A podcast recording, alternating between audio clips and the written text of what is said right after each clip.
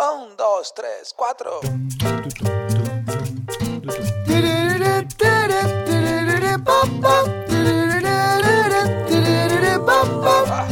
Neurona financiera, financiera, financiera, financiera.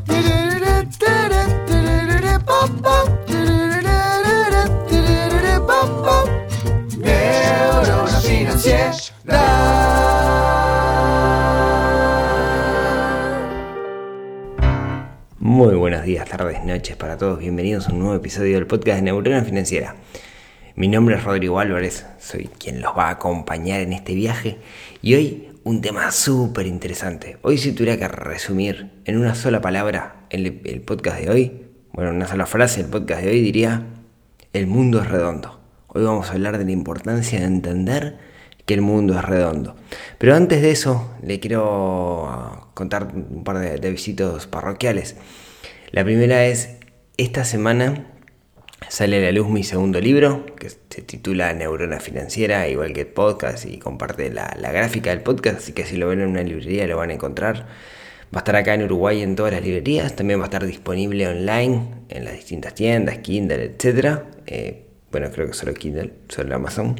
Y van a poder encontrarlo por ahí. Así que nada, después si alguno quiere leerlo, si alguno lo lee, después me cuenta qué le pareció. ¿De qué trata el libro? Bueno, el libro es una guía para acompañarnos en la construcción de nuestro propio plan financiero personal. Eso quiere decir que vamos desde la visión que tenemos con respecto al dinero hasta de cómo comenzar a invertir y todo ese proceso que hay en el medio, pero organizado a partir de ciertos hábitos y a partir de ciertas reflexiones. Es un libro que, del cual estoy particularmente orgulloso, que tengo la impresión que va a poder ayudar a muchísimas personas Así que nada, si tienen ganas, si quieren ahondar un poco más las cosas que hablamos acá en el podcast, les recomiendo el, libro. Eh, creo que les va a dar una mano importante. O al menos esa es la concepción con la cual lo, lo escribí. Bueno, dicho esto, vamos a lo nuestro. El mundo es redondo. Quiero decir con esto, y déjenme contarles una historia. Como ustedes saben, o no, eh, junto con, con, Nicolás Rodríguez somos socios en un, emprendimiento, en una iniciativa que se llama el Club del Inversor. El Club del Inversor, que pueden ver más o menos lo que es en clubdelinversor.uy, lo que hacemos es juntamos una comunidad de personas que estén interesadas en aprender o en mejorar sus habilidades como inversores. Inversores en un montón de aspectos. Tenemos la idea de pensar que el inversor es solamente aquel que invierte en el mercado bursátil, pero en realidad un inversor puede ser alguien que compra algo para revender, por ejemplo. Apuntamos, digamos, a negocios de la economía real. Y lo que hacemos es, si bien invitamos a personas que tienen mecanismos de inversión, muchas veces nosotros, los mismos socios del club, que son hoy más de 200, compartimos experiencias. Ganadas, perdidas, no importa, porque toda experiencia tiene un aprendizaje para los demás. El otro día eh, Nicolás justamente estaba compartiendo su, experiencia, que es muy vasta, y en particular estaba contando una historia con números del el negocio de compra-venta de autos usados, que es un negocio que conoce bien porque en el cual ha participado y estábamos bajando los números. Está bueno porque no es solamente, ah, está bueno comprar y vender autos, sino que bajamos a cómo se hace, cuáles son los, los números ¿no? Compré este auto en tanto dinero, pagué este, tan, este dinero al escribano, pagué tanto dinero por venderlo, lo vendí en esta cantidad de dinero, entonces vemos la rentabilidad real de un negocio de economía real y cuánto tiempo hay que dedicarle. ¿sí? Que en la economía real el tiempo es sumamente eh, interesante.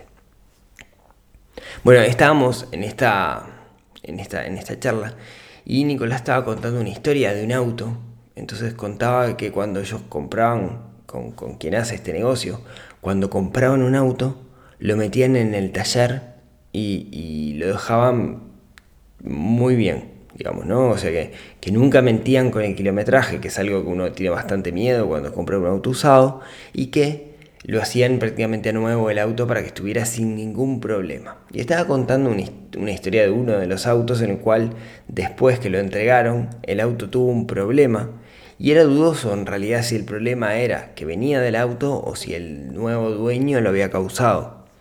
Pero, a pesar de eso, tomaron el auto nuevamente, lo metieron en el taller y se lo arreglaron al nuevo dueño. De una manera le ofrecieron un muy buen servicio, ¿no? le dieron un auto, o sea, cumplieron su, expectativa. Claro, eso hizo que la rentabilidad de ese negocio bajara bastante, no era tan rentable como al principio. Y estábamos discutiendo esto cuando alguien le dijo, che, pero ¿por qué hicieron eso? Si, si, si, si en realidad usted lo habían vendido bien el auto. Y Nicolás le explicaba, no, bueno, mira, este, este país es muy chico, este mundo es muy chico. Y lo que tenemos es nuestra reputación. Si nosotros hacemos las cosas bien, vamos a tener una buena reputación y eso en la larga nos va a traer ventajas. Es nuestro honor de cierta forma. Y eso me dejó pensando. Me dejó pensando eh, algo que, me pasó una vez y, justamente es lo que quiero traer el, día de hoy, en un, curso de negociación. Yo tuve la suerte de, estudiar negociación en la escuela de CMI Intercer, que es la escuela del el gran Julio de Caro en particular. Yo no hice los cursos con, con De Caro, sino que lo hice con Gonzalo Robaina, que también es un cra. Quien no conozca a Julio de Caro, les recomiendo el libro La cara humana de la negociación, que es un gran libro. Yo hice el curso con, Gonzalo, eh, hice las, de las tres instancias del curso, hice dos, no hice la tercera que es en, Harvard. Nunca pude convencer a, a, Genexus que, me mandara a Harvard, la verdad no valía la pena, pero bueno. Eh, es, un gran, es un gran curso, lo súper recomiendo. Y, cuando estaba haciendo la segunda instancia, que es una instancia como más avanzada, surgió un tema y era una persona que tenía una empresa de eh, construcción. Y surgió una discusión en esa, en esa conversación. Y recuerdo que él dijo, pero Gonzalo, hay negociaciones que son solo una vez. Y lo importante ahí no es el ganar-ganar, sino lo importante es ganar. ¿A qué me refiero? El método de Harvard de negociación, que es el que de alguna manera la escuela de, de, de Scaro, de CMI, Intercer lleva, lleva adelante, busca el ganar-ganar, el, sacar un beneficio a ambas partes. No ve la negociación como una competencia, sino que la ve justamente como dos personas que están intentando resolver un problema. De hecho, una de las primeras cosas que te dice es, no te sientes frente a frente con un problema en el medio. Cuando uno tiene que negociar, siéntense juntos y vean el problema desde la misma visión. ¿sí? Algún día hablo específicamente de negociación, que es un tema que es súper interesante y vale la pena charlarlo, creo que nos sirve a todos. De todas formas, esta persona dijo, Gonzalo, hay negociaciones que son una sola vez, que lo importante es ganar, y punto. No importa si el otro gana o el otro pierde. Y Gonzalo lo miró y le dijo, ¿sabes una cosa? el mundo es redondo. Y una gran sabiduría que podemos, que podemos sacar de esa frase del mundo en redondo. Creo que tiene un montón de cosas para enseñarnos. Y la podemos ver desde un montón de ángulos. Pero estoy totalmente de acuerdo y comulgo muchísimo con eso de que el mundo es redondo. Pero, pero, ¿a qué se refiere? Podemos verlo de distintas formas. Podemos ver como que el mundo es redondo como que siempre nos vamos a volver a cruzar con esa persona. Por eso no existen las negociaciones de una sola vez, porque en algún momento vamos a volver a cruzarnos. Y eso es verdad, el mundo es muy chico. A mí la historia más loca de, mundo chico que tengo es estar, se las cuento bien, hace unos cuantos años un becario de una empresa de software que estaba en Logroño, en el norte de España, vino a, venía a Uruguay a hacer una pasantía. Como yo era el responsable del territorio español, yo me, encargué, digamos, de que, de que, esta persona, de que UNAI, eh, entendiera cómo, cómo, funcionaban algunas cosas básicas en Uruguay, como tomarse un ómnibus, un colectivo, cómo llegar a la oficina, cómo comprar comida, esas cosas básicas que de repente cuando, cuando estás en, en otro país, nadie te explica porque lo dan como por obvio, porque estamos muy acostumbrados. Entonces Me encargué de ir a acompañarlo, de ir a la parada, de ir en, en ómnibus con él hasta la oficina para que supiera cómo bajarse, ¿Cómo, cómo, cómo hago para bajarme en el ómnibus? ¿Cómo pago? ¿Ese, es, ¿Cómo sacar la tarjeta del, mismo? Esas cosas. Bueno, la cuestión fue que Unai estuvo una temporada, después yo ya no, no, no estuve más con él, pero, pero estuve una temporada con él.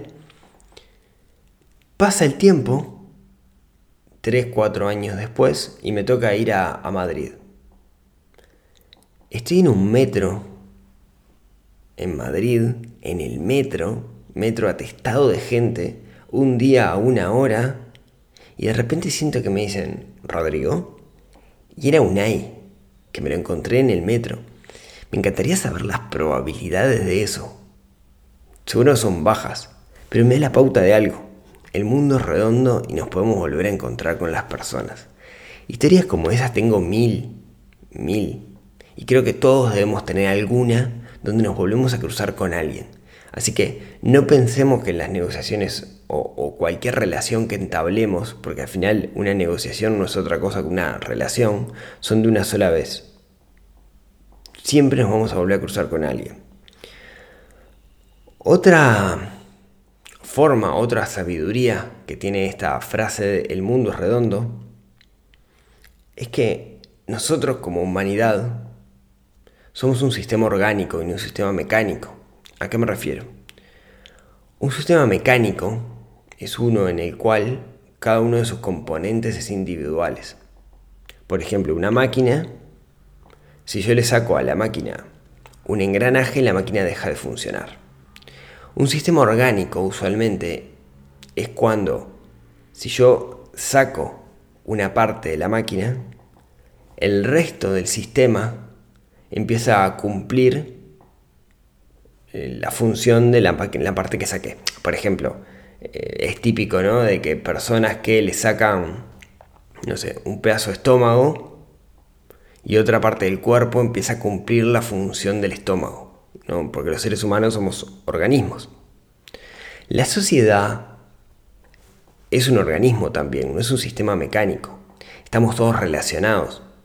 Cuando nosotros hacemos algo que perjudica a parte de ese organismo, de cierta forma también nos estamos perjudicando a nosotros.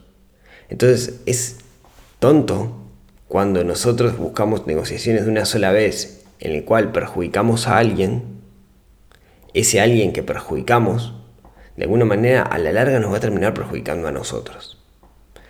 Em, de alguna manera todos somos células de ese organismo. ¿no? Si quieren otra forma de verlo, eh, creo que, todas las religiones, sea cual sea la religión, tienen una parte, eh, digamos, esotérica, ¿no? La, la, existencia de un ser sobrenatural o varios seres sobrenaturales, pero tienen otra parte que es la parte funcional y que está muy ligado, digamos, a la época en la cual esa religión tomó vigencia. Y esa parte tiene un montón de reglas morales que son las que hacen que funcione la sociedad. Eh, esa parte, digamos, lo que establece es un conjunto de reglas para que funcione el mundo y usualmente en la época en la que eh, fueron creadas esas, religiones o los mandamientos de esas, de esas religiones. Algunos, algunos de estos mandamientos, digo mandamientos o reglas, son cross a la mayoría de las religiones de toda la Tierra. Y son un poco lo que ha mantenido, en particular en las épocas más religiosas de la, del mundo, es lo que ha mantenido, digamos, la, civilización tal cual. Eh, no sé, los hinduistas hablan del karma o los budistas hablan del karma, ¿no? De que aquello que yo le hago a los demás me va a volver a mí. Eh, o religiones más como el cristianismo dicen, haz el bien sin mirar a quién o inclusive los musulmanes eh, tienen un montón de, prácticas de solidaridad para con los desconocidos. ¿sí? Realmente basta leer los libros sagrados de cada una de las religiones y está lleno de estas reglas morales, prácticas, 100% prácticas, que lo que no quieren decir es otra cosa que el mundo es redondo. Trata bien a los demás porque de alguna u otra forma te va a volver. No es otra cosa que el mundo es redondo. Y ustedes dirán, ¿qué tiene que ver todo esto con finanzas personales, flaco? Estoy, escuchando este podcast porque yo quiero aprender cosas de finanzas personales. Bueno, está todo relacionado. Porque en nuestras finanzas personales, en nuestra vida financiera, vamos a tener mil situaciones en las que vamos a pensar, esto es solo una vez. Esto es una negociación o esto es una situación que se da solo una vez. Pero la realidad es que no existe eso. Porque el mundo es redondo, justamente. De alguna manera nos hace pensar bastante contra natura. A veces pensamos que el éxito financiero está dado por cosas que podemos hacer lograr en el corto plazo. Y no es tan así. Déjame ponerles algunos ejemplos bien prácticos. Vas al supermercado, al almacén, a la panadería y te dan mal envuelto. Tú pagás, te tienen que devolver. Pagás 100, te tienen que devolver 20, se equivocan y te devuelven 120. Podríamos decir, uy, qué crack soy, eh, qué suerte que tengo, tengo mucha suerte porque este comercio, por más que sea grande o chico, se equivocó y ese dinero eh, me viene bien, gané plata y además compré producto. Y no está bien eso. O sea, pensá que lo que estás haciendo es perjudicando al pobre cajero cajera que cuando haga el arqueo de caja va a tener que poner la plata en su bolsillo porque se equivocó. Estás perjudicando a una persona que quizás financieramente esté mucho peor que vos. Ahora, es un pensamiento contra natura este. Porque la primera tendencia que, tenemos es pensar, wow, qué bueno, qué, qué suerte que tengo. Pero tenemos que ir por el otro lado, tenemos que pensar en el organismo, en eso que el mundo es redondo. A mí me pasó una vez, fui una, a una pizzería muy, muy conocida y el mozo me trató horrible, pero me trató mal, mal, mal. Y se quejaba hablando con otros mozos de que no estaban vendiendo nada, de que qué horrible que estaba la situación, etc. Cuando me, me cobra me da mal el vuelto. Recibo el vuelto, me doy cuenta que está mal y la tuve que pensar. La verdad, la tuve que pensar. Pero después lo llamé y le digo, me diste mal el vuelto la alegría que tenía ese tipo, porque yo le había dicho, le había, le cambió totalmente la actitud, le cambió el día. Y estoy seguro que los próximos clientes no los trató mal. De alguna manera se dio ese efecto a la de mariposa, ¿no? Un, pequeño acto que cambió muchas cosas. También nos va a pasar en nuestra vida financiera, y es muy común esto, que muchas veces en una negociación una negociación es una compra-venta, comprar algo o vender algo, tengamos una posición de poder que la cual podamos exigir. De nuevo, ¿eso qué va a pasar? Y vamos a terminar teniendo una, una relación de negocios, por más que sea única, desgastada. Como dice mi amigo Gonzalo Echagüe, lo más importante es acostarse dormido de noche y poder dormir tranquilo cuando uno pone la cabeza en la almohada. Y dejen ponernos un ejemplo de esto. Imaginen que ustedes están haciendo una negociación en la cual van a comprar un inmueble. Y de repente el dólar, el tipo cambio, se va para arriba. Ustedes ya tenían la plata en dólares. La tenían. O sea, para ustedes el costo va a ser el mismo porque el dinero lo tenían. Pero quizás por la circunstancia y sabiendo que la persona que tiene que vender la propiedad está apretada de plata, quizás podrían exigir y decir, ah, no, mirá, subió el dólar. En realidad ahora te voy a negociar, bájame el precio. Ustedes ya tenían los dólares, están, están abusando de una situación de poder. De nuevo, ¿qué va a terminar pasando? No van a salir felices de esa situación. En particular, la parte vendedora no va a salir feliz. Y eso, tarde o temprano, se lo van a volver a cruzar. ¿Por qué? Porque el mundo es redondo. Otra típica situación en la cual vemos esto de, que pensamos en el corto plazo y no pensamos en el largo plazo, es cuando robamos. Robar cualquier cosa, desde un paquete de galletitas en un supermercado a robos. El robo no es otra cosa que dañar a la propia sociedad a la cual nosotros somos partes. Esa frase robin judesca de que el que le droga a un ladrón tiene 100 años de perdón, Es una justificación horrible para robar, para hacer algo que no está bien. Robar nunca está bien, no importa a quién le robes. Esa idea de, uy, bueno, fulano, mira, está podrido en plata, entonces es el dueño de la cadena de supermercados o la cadena de supermercados, no sabes ni quién es el dueño, entonces no le pasa nada. Minga, minga, le va a terminar pasando. O sea, robar es un mindset, es una mentalidad que tenemos que sacarla totalmente de nuestra cabeza. Nunca está bien. De nuevo, la hacemos hoy, nos habilitamos un conjunto de patrones, después la hacemos mañana un poquito más grande, un poquito más grande después, y cuando nos queremos acordar, estamos perjudicando mucho a la sociedad. Recuerden, el mundo es redondo. Todos estos factores muchas veces se engloban en un concepto que en particular no me gusta mucho, que solemos llamarle la viveza criolla. La viveza criolla es algo, no sé, acá en Uruguay bastante común, creo que en Argentina también, y es esa viveza, ¿no? Eso, ah, incumplo las reglas para sacar un beneficio propio, total nadie se entera, ¿no? La típica, ah, vas a Europa, compras un boleto para andar en tren, pero nadie te pide el boleto en ningún momento, cada tanto sube un inspector. Entonces me meto sin boleto y eso es viveza criolla. Uy, qué vivo que soy. No está bueno eso, porque nos habilita un tipo de pensamiento que tarde o temprano, de nuevo, nos hace crecer esa forma de pensar y termina perjudicando a la sociedad y nos termina perjudicando a nosotros, porque todos somos parte del mismo colectivo. Entonces, tenemos que repudiar esa actitud de viveza criolla, esa actitud de de qué vivo que soy, mira cómo incumplo las reglas, mira cómo hackeo el sistema que crea que soy. No, no se trata de eso. Porque de nuevo, todos somos parte de un colectivo. Hay un concepto que se desprende de todo esto, que es la inteligencia financiera. Tenemos nuestro instinto y nuestra inteligencia.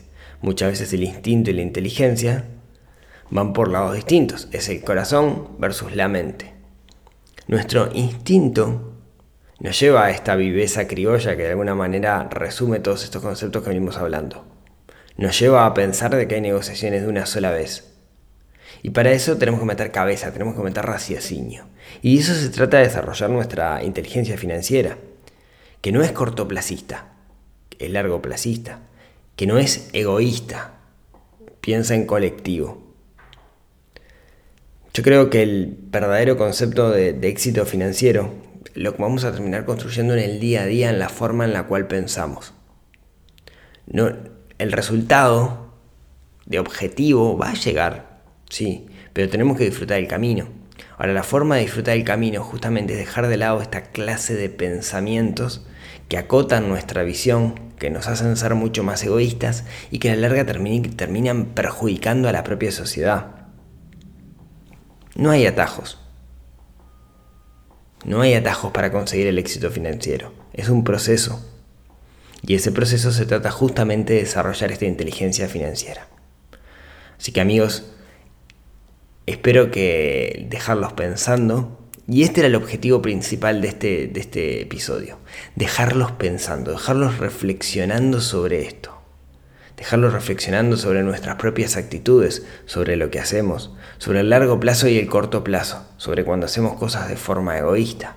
Y sobre todo, recuerden esta frase, el mundo es redondo, lo que hacemos hoy, tarde o temprano, lo vamos a tener que enfrentar mañana. Así que, seamos personas honorables, ese concepto de honor, digamos, que se perdió en libros del cual no se habla, que es muy caballeresco, muy oriental, volvamos a traer a colación ese concepto y que sea uno de los pilares que define nuestra personalidad. Seamos personas de honor, respetemos a los demás, porque no existen las negociaciones de una sola vez. Porque como dijo Gonzalo Robaina, este maestro que tuve de negociación, el mundo es redondo. Así que amigos, muchísimas gracias por, por acompañarme hasta acá. Recuerden que se pueden suscribir en neuronafinanciera.com para recibir contenido exclusivo por correo electrónico al menos una vez por semana. Eh, recuerden que me pueden seguir en, Instagram, en arroba neurona financiera, o en Facebook, o en Twitter. Y como siempre, si quieren compartir este episodio con un amigo, con alguien que les parezca que le pueda aportar valor, a mí me ayuda muchísimo porque eso hace que el podcast crezca, que llegue a más personas y que más personas puedan desarrollar esta neurona financiera que tenemos un poquito dormida adentro, así somos un poco más inteligentes financieramente, eso nos mejora nuestra vida, nos hace tener una vida más plena y además nos permite ser personas más felices, nosotros y la propia sociedad. Así que amigos, muchísimas gracias por acompañarme. Si tienen ganas, nos vemos, nos hablamos, nos escuchamos la próxima semana en otro episodio que nos ayude a ser más inteligentes financieramente. Les mando un abrazo a todos.